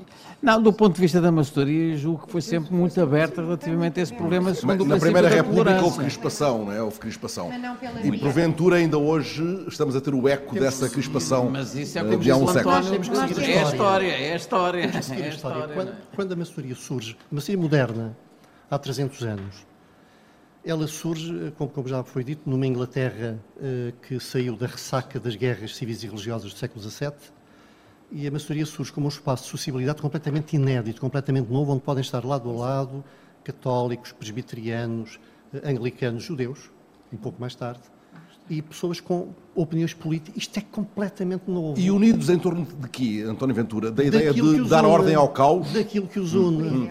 Por exemplo, em torno da tolerância, do respeito pelo outro. Visando agir sobre a sociedade? Não, estabelecer um quadro de influência? Visando de... agir sobre eles próprios. Que essa, isto é o fundamental na maçonaria ainda hoje. A maçonaria não tem um programa. Nunca teve, ou não deve ter um programa.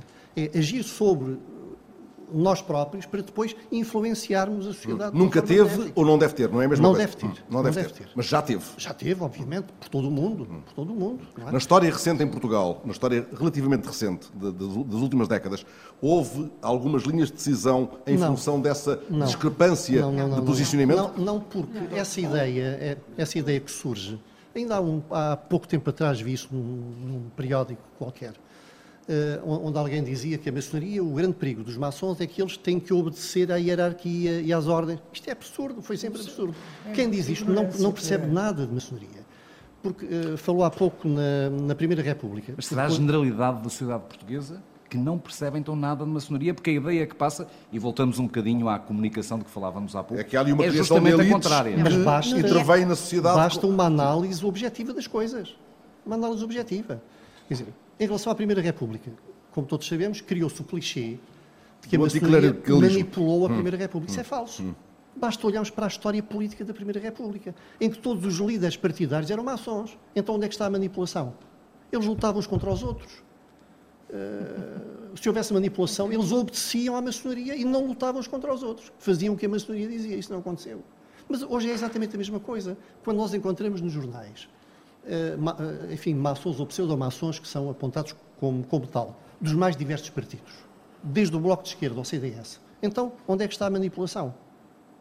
Não há manipulação nenhuma. Eu, eu recordo, recordam-se quando houve aquelas eleições em que o Dr. Fernando Nobre foi candidato ao, à presidência do Parlamento. Sim. Toda a gente dizia, e eu fartei-me de rir na altura. Que era um candidato à maçonaria. Que era um candidato à maçonaria, por isso ia ser eleito, porque não só tinha os votos da maioria que o elegeu, como dos maçons. Nem sequer os votos da maioria teve. Porquê? Porque o facto de ser maçom foi irrelevante, foi sempre irrelevante. É? Ou seja, como sempre aconteceu, eh, dentro daqueles princípios fundamentais, cada um procura o caminho que quiser em termos partidários, políticos, etc. Mas que reflexões fazem internamente sobre este aparente eh, paradoxo que é terem uma posição que dizem uh, não coletiva, individual, o que se passam são princípios, cada, cada irmão, na, na sua consciência, age depois no, na sociedade como, como, como entende, e, e, e, podem agir de maneiras completamente dispares, dois maçons, com os mesmos Sim, princípios. Como é que este mundo profano lá de cá tem uma ideia exatamente contrária?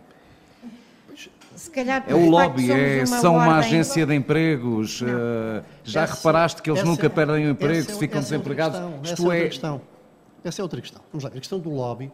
Qualquer uh, instituição humana pode ser um lobby. Seja um partido, seja um clube, seja uma religião, seja o que quer que seja. Isto é, quando as pessoas se juntam, se encontram e criam um laço entre si, há sempre uma tendência para o favorecimento. Se Isso é lógico. Mas porquê só a maçonaria? É? Ou uh, olhamos para a sociedade. É? E depois a questão é que só são apontados os casos negativos. Isso também é extraordinário. Nós Quer também dizer, não temos conhecimentos positivos. Porque são discretos. Porque são discretos. É claro, tirando o caso do Dr. António Arnaud, que toda a gente fala, toda a gente fala mas em, em boa verdade é que há centenas de mações por todo o país que estão nas IPSS, nas misericórdias, nas associações de todo o tipo. Simplesmente não se vão vangloriar disso. E mesmo que se vangloriassem, a comunicação social não ligava. Isso Porquê? Não, não, porque, porque, são boas é notícias. São boas notícias. Não são notícias. Não, não, são, não são porque são boas notícias. Isto é, eh, eu, há uns tempos atrás, perdoem-me só este, este, pequeno exemplo, eh, estive numa inauguração, numa freguesia rural, de uma valência de um hospital. E então, eh, dizia-me o Presidente da Junta, a semana passada esteve aqui a televisão X a fazer uma reportagem sobre uma campa que foi violada no cemitério.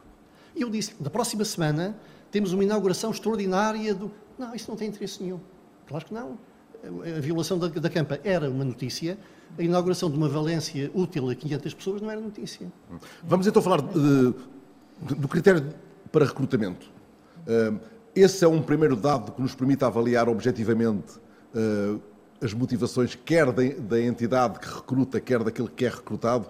Ou seja, como é que alguém, movido por alguma ambição pessoal, legítima ou ilegítima, faz tirocínio para ser recrutado em dadas circunstâncias ideais, como as imagina, e depois vai levar ele próprio a infâmia a uma organização que é, que é movida por outras razões mais nobres. Eh, esse processo é o tal da, da, malha apertada, mais ou menos apertada. Esse é o processo em revisão dentro da, do Grande Oriente Lusitano, no caso, Fernando Lima, ou da maçonaria. revisão alguma, geral. mas deixe-me só, eh, enfim, antes de passar a palavra, enfim, aqui às minhas irmãs, uh, dar-lhe primeiro um, um, uma definição talvez politicamente correta uh, do que é a maçonaria, para além de ser uma ordem iniciática. É de facto uma ordem iniciática, simbólica, humanista, filantrópica e filosófica e, portanto, enfim, e que tem os seus métodos próprios de conhecimento, uh, do uso da razão e que pretende, no fundo, uh, enfim, aperfeiçoar, para essa expressão, mas nada, nada de, de, conotações com homens novos, enfim, que essas lembram-nos outras coisas, Sim, mas que levam ao aperfeiçoamento de cada qual, numa construção interior, para depois atuar, como dizia aqui o António, na sociedade da, da melhor forma, nos melhores sítios e de uma forma discreta e humilde, porque o maçom não precisa que lhe afagam a autoestima. Mas Dito na isto, qual dito, dito pelo senhor há dois anos, nem todos são puros. Nem todos são puros, claro, como em todas as instituições humanas. Isso aí, isso aí, quer dizer, a maçonaria não é mais nem menos que uma instituição feita por pessoas. Ou, como portanto... o senhor dizia numa outra entrevista, tendo consciência de que há oportunistas a utilizarem claro, a maçonaria e entrar como há, maçonaria. como há em todas as instituições. Agora, isso leva-nos a dizer que eh, recruta-se, deve-se recrutar para a maçonaria aquilo que nós também usamos como expressão homens bons e livres.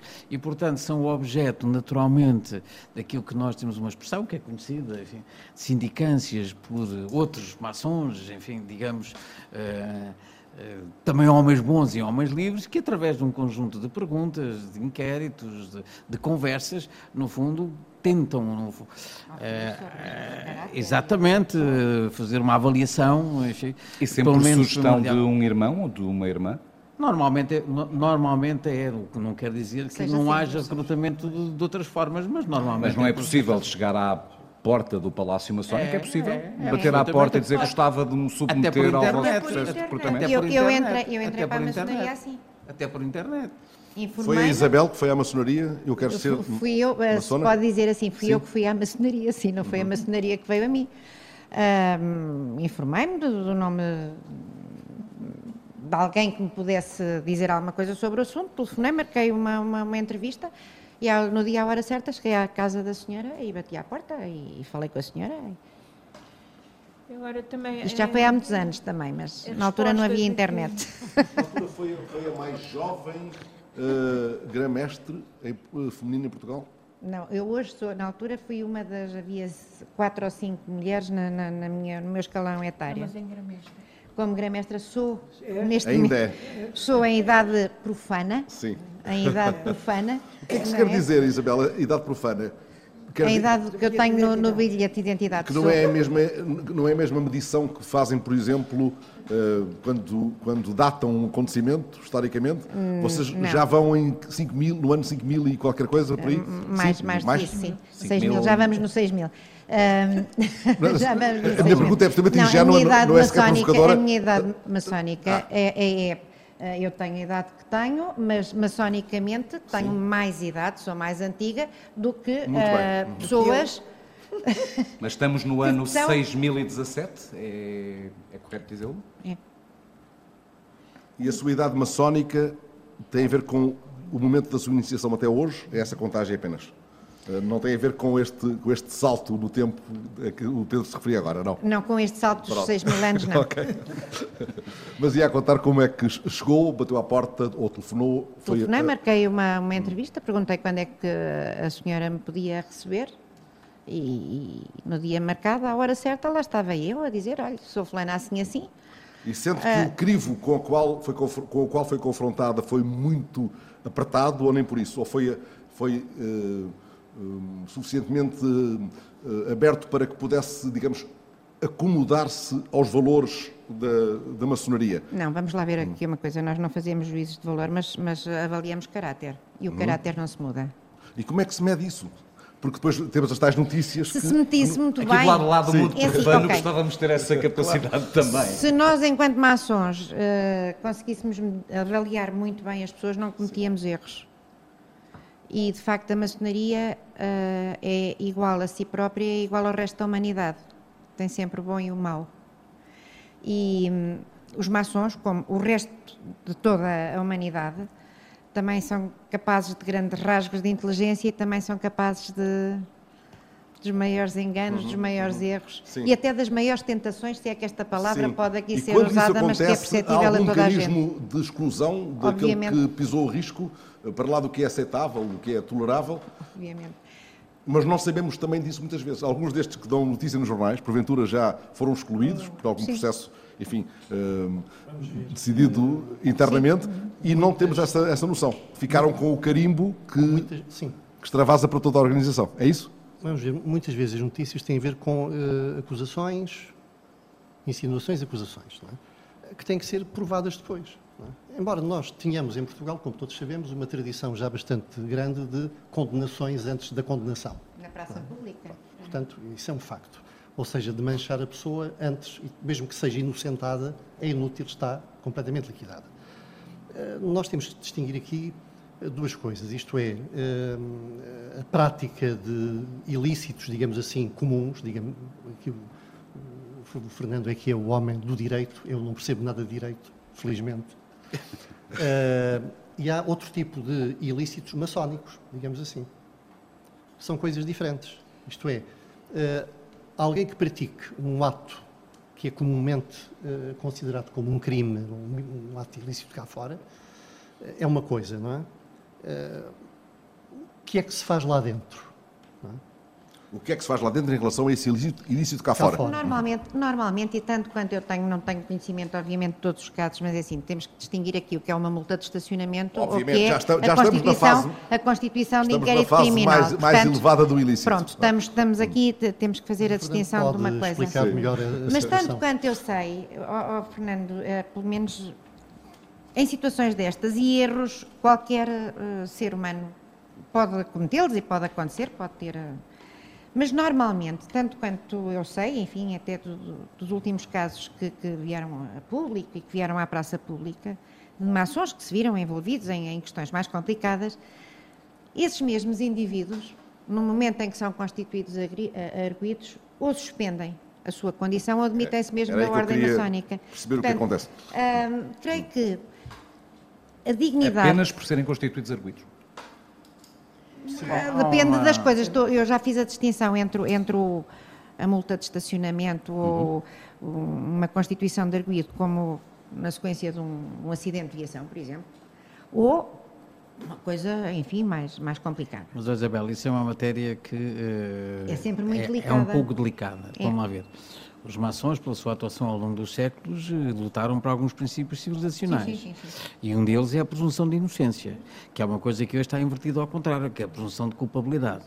Bom, uh, mas nós continuamos a respeitar a presunção de inocência. O ser arguído não é ser acusado. O ser arguído é um estatuto, agora fala o jurista, é um Justamente. estatuto de proteção de alguém que está a ser investigado e que, portanto, pode ser abusado relativamente a essa investigação nos seus direitos, nas suas liberdades e garantias. E daí a minha pergunta, e, se e por isso é que há um juiz... de ser constituído arguído levava uma suspensão e, na maçonaria. E por isso é que eu digo que é uma, matéria, é uma matéria, às vezes, delicada, porque quiséssemos levar este princípio até à sua exaustão da presunção de inocência, não deveríamos, relativamente Não mexeria um dedo, absolutamente. Não mexeria um dedo, mas, como diz a Isabel e bem, como estamos numa instituição com determinados princípios, há uma tradição de que quem é constituído arguído deve naturalmente uh, retirar-se, suspender-se. Uh, Até que seja. Uh, enfim.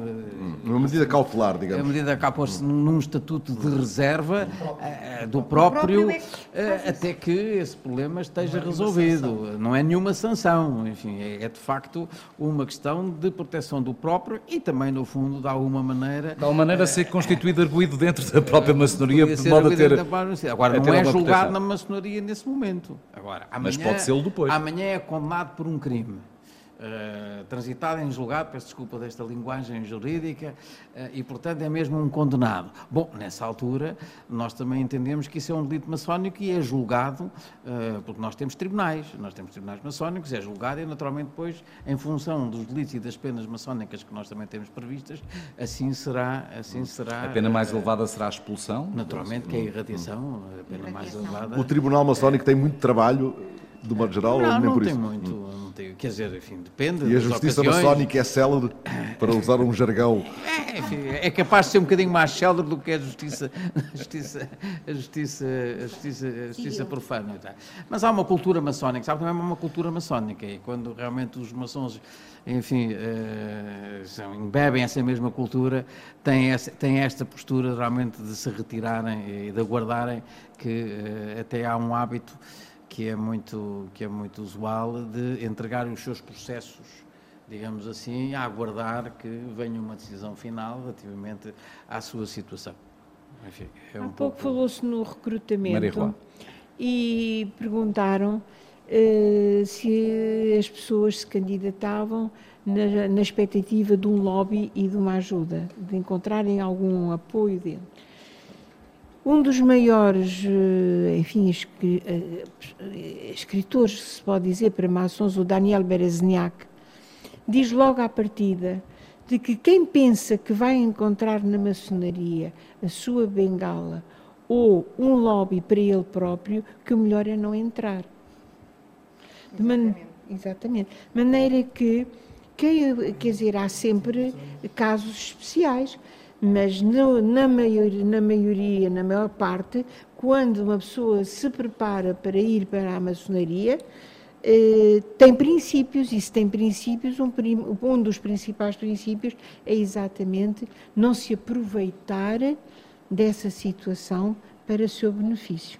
Portanto, quem não tiver princípios, não vale a pena bater à porta.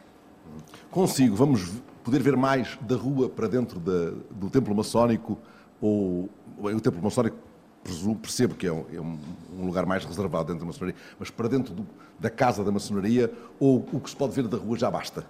Não, vamos lá ver. É, é preciso, o António há bocado utilizou uma expressão que é uma expressão que para nós tem muita importância, quer dizer, o grão-mestre é o centro da união porque de facto, como, como, como, o António acabou de referir, nós temos as mais diversas tendências uh, pessoais e, portanto, temos que ter alguma posição da tentativa de harmonização. E, portanto, o grão-mestre não é propriamente nem um guru, nem, nem, um doutrinador, nem um comunicador de um partido político, de uma associação ou de um clube. Só deve intervir, na nossa perspectiva, quando estão em causa princípios essenciais, a dignidade humana, a liberdade face a uma ditadura, quer dizer, valores que para nós são essenciais. E, e é nessas alturas que deve intervir. Há e essa intervenção é pública? Há alguma, há alguma confusão. Intervenção pública intervenção pública. Há, há alguns que pensam que o grão-mestre deve ser alguém que, na espuma dos dias, deve fazer intervenções condenando este partido político ou condenando aquela medida. Não, nada disso. Só deve fazer quando estão em causa os nossos valores fundamentais. Mas não deve transmitir ao mundo profano aquela, aquelas que vão sendo as reflexões que a, a fraternidade maçónica faz sobre mas essa, essa, essas reflexões são transmitidas ao mundo profano em inúmeras publicações, em inúmeras intervenções. Eu, eu, agora, eu, eu agora eu, em, inúmeras, em inúmeras ações. Eu agora vou aqui fazer um pequeno elogio ao António Ventura, se me permitem. Não há semana que o António Ventura não vá em instituições por esse país fora fazer conferências relativamente à maçonaria, aos seus valores e à sua história. Portanto, quer dizer, há muitas formas da maçonaria comunicar, através dos livros, através dos maçons, através de conferências conferências, e, o António tem, um exemplo muito grande nessa matéria, e nós lá também temos, e portanto não é propriamente o grão-mestre, peço desculpa, neste sentido da comunicação do homem que, a propósito de tudo e de nada, tem que dizer qualquer coisa porque, eh, porque eh, sei lá, agora nós fizemos um pequeno comunicado sobre a solidariedade relativamente aos fogos, pois estava em causa um valor importante nosso da solidariedade e, portanto, aí tomámos a palavra. Nós, conjuntamente, por exemplo, aqui com a Loja Feminina, e a Meira lembra-se bem disso, e com outras obediências portuguesas, fizemos um comunicado conjunto relativamente ao terrorismo, estava em causa, estavam em causa valores essenciais. São nestas ocasiões, agora não compete um grão-mestre, não compete uma grã-mestre, no fundo, é dizer que não está de acordo com o político tal, porque tomou esta posição ou tomou aquela posição, embora alguns gostassem.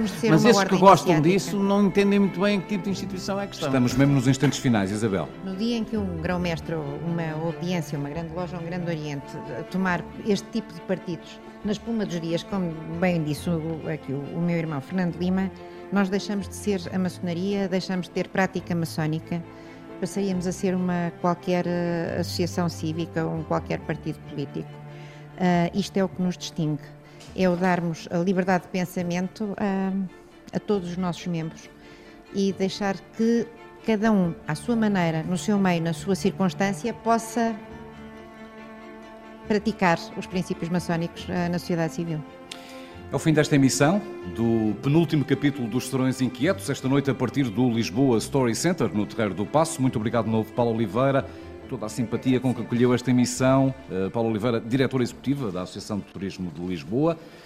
Conversamos sem amarras sobre a maçonaria com Isabel Maria Corker, Mary Roy, Odete Isabel, Fernando Lima e António Ventura. Muito obrigado por terem estado nestes Serões Inquietos. Serões Inquietos, nono capítulo, em direto do Lisboa Story Center, com André Tenente, Fernando Alves e Pedro Pinheiro.